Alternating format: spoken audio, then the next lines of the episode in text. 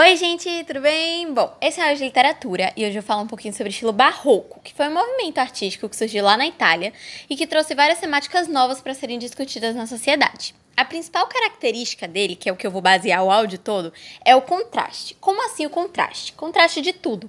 Então, visualmente, nas obras, eles trazem muito um contraste entre claro e escuro, entre luz e sombra. Mas eles também trazem muitos contrastes contrastes no significado das obras que eles produziam. Então aqui a gente vai ter muito razão versus emoção, ciência versus religião, pecado versus arrependimento, sagrado versus profano. Então eles traziam muito esse contraste em tudo, todas as obras literárias, todas as obras de pintura, escultura e por aí vai. Além disso, eles também tentavam trazer um imenso realismo em tudo que eles faziam. Então, as obras do Barroco, se você parar para prestar atenção, elas são bem realistas para tentarem ser semelhantes realmente à realidade do que eles estavam vendo na época.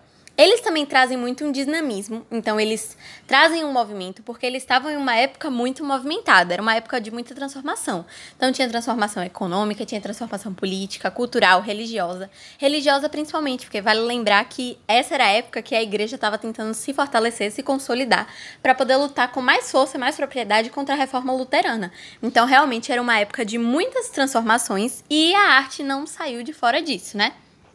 E nessa de transformação, nessa de uma mudança constante, as pessoas estavam começando a pensar em temas que elas não pensavam antes. Então as pessoas começaram a perceber a fugacidade da vida, ou seja, como a vida passa rápido e acaba rápido. Então o barroco começou a discutir muito isso, a instabilidade das coisas, a morte como fim, o tempo que vai passando e que as coisas vão acontecendo e se você não Tipo, se você não perceber e você não acompanhar, sua vida vai passar sem que você perceba. Eles falavam muito disso. Além disso, eles falavam muito dessa coisa do sagrado e profano. Então, eles falavam muito de castigo e pecado, do arrependimento do pecado. Eles também traziam cenas trágicas, muito pessimismo, porque eu disse que tem um contraste. Então, se tem muita luz, também tem muita sombra. Então eles traziam bastante esse pessimismo. O erotismo também, que eu falei do sagrado e profano, eles, erotizavam muito as obras, principalmente das deusas. As deusas nessa época eram muito erotizadas, então você unia esse misticismo com esse erotismo e ao mesmo tempo tinha um apelo à religião. Então realmente tem um contraste muito grande entre as obras barrocas. Os principais artistas dessa época foram Caravaggio, Rembrandt, Bernini e Velázquez, mas óbvio que tiveram vários outros que você pesquisar, você vai encontrar obras lindas.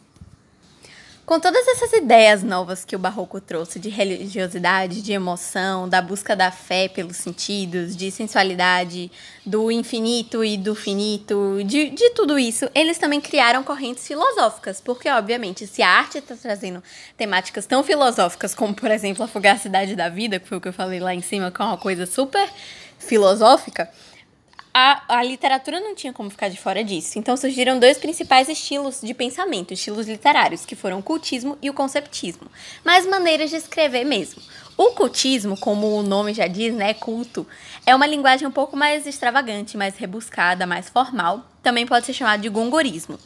E o segundo é o conceptismo, traz mais um jogo de ideias, é uma coisa mais dinâmica, com conceitos, com um raciocínio mais lógico. Então é uma retórica mais aprimorada que a gente também pode chamar de quevedismo, certo? Agora, como é que esse barroco influenciou a nossa língua, o português? Isso chegou principalmente em Portugal, né, no caso, pelo seiscentismo.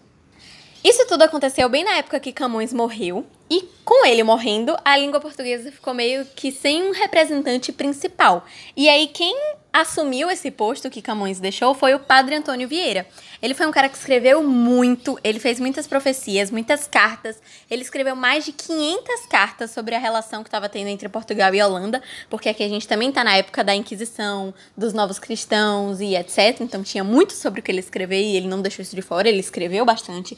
E ele escreveu os famosos sermões deles. Como assim sermão? Ele escreveu críticas a tudo, ao protestantismo, à Inquisição. Ele escreveu as polêmicas que todo mundo sabia que estavam acontecendo, mas que ninguém estava escrevendo. Então ele sentou para escrever esses sermões. Então ele trazia à tona as temáticas que estavam sendo mais recorrentes, tanto na religiosidade, quanto na política, quanto na sociedade em si. Sempre trazendo esse contraste que é muito é, muito característico do barroco. Então ele trazia muito essa oposição de ideias ele usava as duas correntes filosóficas, então ele tinha um rebuscamento, um requinte da linguagem, mas ele também tinha a parte do conceptismo, do quevedismo, do jogo de ideias, e ele trouxe aquela ideia de carpe diem, que é você aproveitar o momento. Isso se encaixa nessa parte do barroco de fugacidade da vida. Porque quando você diz que você tem que aproveitar todos os momentos porque eles podem ser os últimos, você tá pensando no tempo que tá passando, você tá pensando na morte, em tudo aquilo que eu te disse antes. Então ele trouxe muitos conceitos que encaixam perfeitamente nas estruturas barrocas e que foram muito importantes para movimentos que vieram depois. Além disso, ele também criticava muito a vaidade. Então, isso era uma coisa mais característica dele do que do barroco em si, mas era uma coisa que estava muito presente nos sermões dele. Por último, uma coisa que ele acreditava muito era o papel da razão a serviço da fé. Como assim?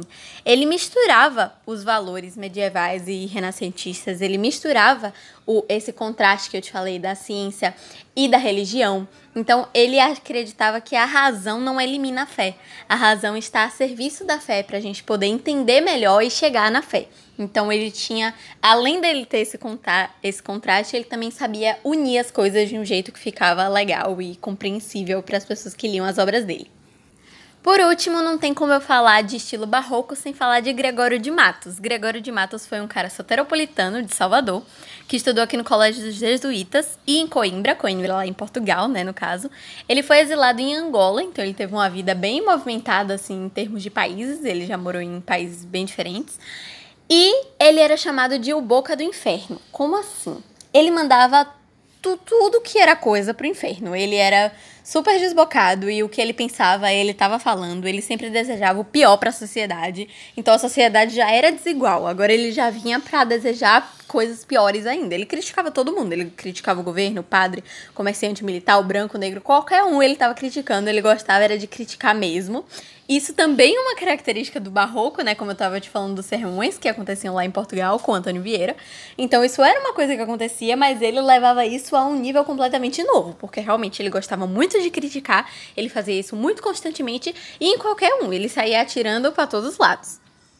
E ele também serviu muito para influenciar a poesia satírica, que é um tema que eu já falei aqui no podcast. E ele influenciou muitos outros escritores que trouxeram mais obras assim para satirizar para a literatura do, do, da língua portuguesa, né? No caso. Um deles foi um cara chamado Marco Valério Marcial, que foi um poeta romano satírico. Então eu falei que ele influenciou muita gente de língua portuguesa, mas ele também influenciou gente de bem fora, né? No caso, tem um romano aqui que foi muito influenciado por ele. E esse Marco Valério, ele também criticava todo mundo, era igual Gregório de Matos, ele criticava qualquer um. Só que a diferença, a principal diferença é que ele usava uma linguagem muito chula, o Marco Valério. Então ele xingava muito, literalmente, sabe? Ele tinha um muito ferino. E ele geralmente, as obras dele vinham com um fecho muito inesperado. Então ele gostava de muitas reviravoltas. É basicamente isso. Eu espero ter ajudado. Um beijo. Tchau.